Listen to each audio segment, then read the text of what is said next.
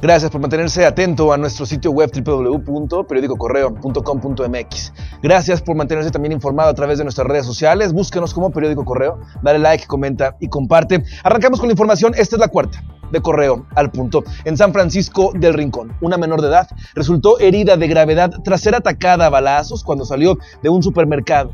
El hecho ocurrió minutos antes de las 11 de la mañana en la colonia Renovación, sobre la calle Argentina, esquina con el Boulevard Panamá. Según reportes preliminares, hombres armados a bordo de una motocicleta dispararon a la menor de 15 años. No se reportan detenidos por estos hechos.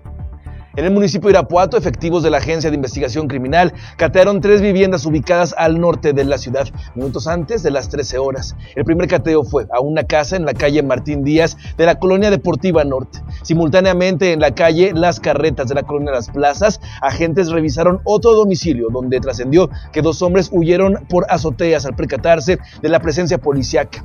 El último cateo se registró en el fraccionamiento residencial campestre en la esquina de las calles Copenhague y Hamburgo. El gobernador del estado, Diego Sinue Rodríguez Vallejo, urgió al Congreso del Estado a instalar la comisión de búsqueda de personas desaparecidas. Apeló a que se establezca por ley y no por decreto. Es importante que sea por ley. Es que ese es el error que lleva mucho tiempo. Yo nuevamente hago un llamado a los diputados para que aprueben a la verdad esta comisión que es urgente. Nosotros ya pusimos una mesa de trabajo, dispusimos de un fondo de 10 millones y se están atendiendo los casos. ¿no? Nosotros hemos estado trabajando, pero sí es importante que ya quede en la ley los mecanismos establecidos, no solo para quienes han tenido esta situación actualmente, sino para que en el futuro no se vuelva a repetir. El rector general de la Universidad de Guanajuato, Luis Felipe Guerrero Agripino, informó que el lunes saldrá la convocatoria para designar a una nueva titular de un género, luego de la renuncia de Lourdes Gasol Patiño. Recordemos que la salida de la funcionaria fue una de las demandas de los estudiantes durante el paro de diciembre.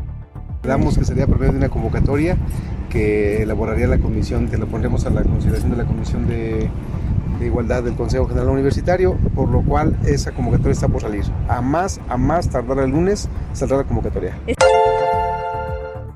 El secretario de Seguridad de Irapuato informó resultados de la vigilancia de los campus de la Universidad de Guanajuato.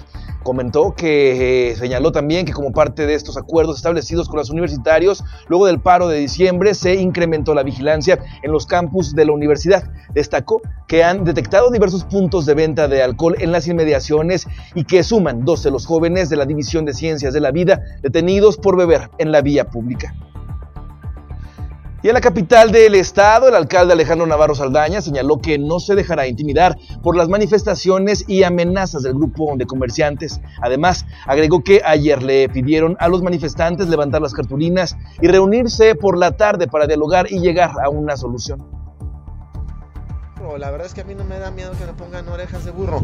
A mí lo que me da hoy miedo es no cumplirle a la ciudadanía lo que les prometí. Y lo que les prometí es que vamos a tener una ciudad ordenada, limpia y segura. Yo lamento que tengamos que llegar a las groserías, que tengamos que llegar a la crítica, cuando siempre ha estado abierta esta oficina para poder dialogar y para poder platicar.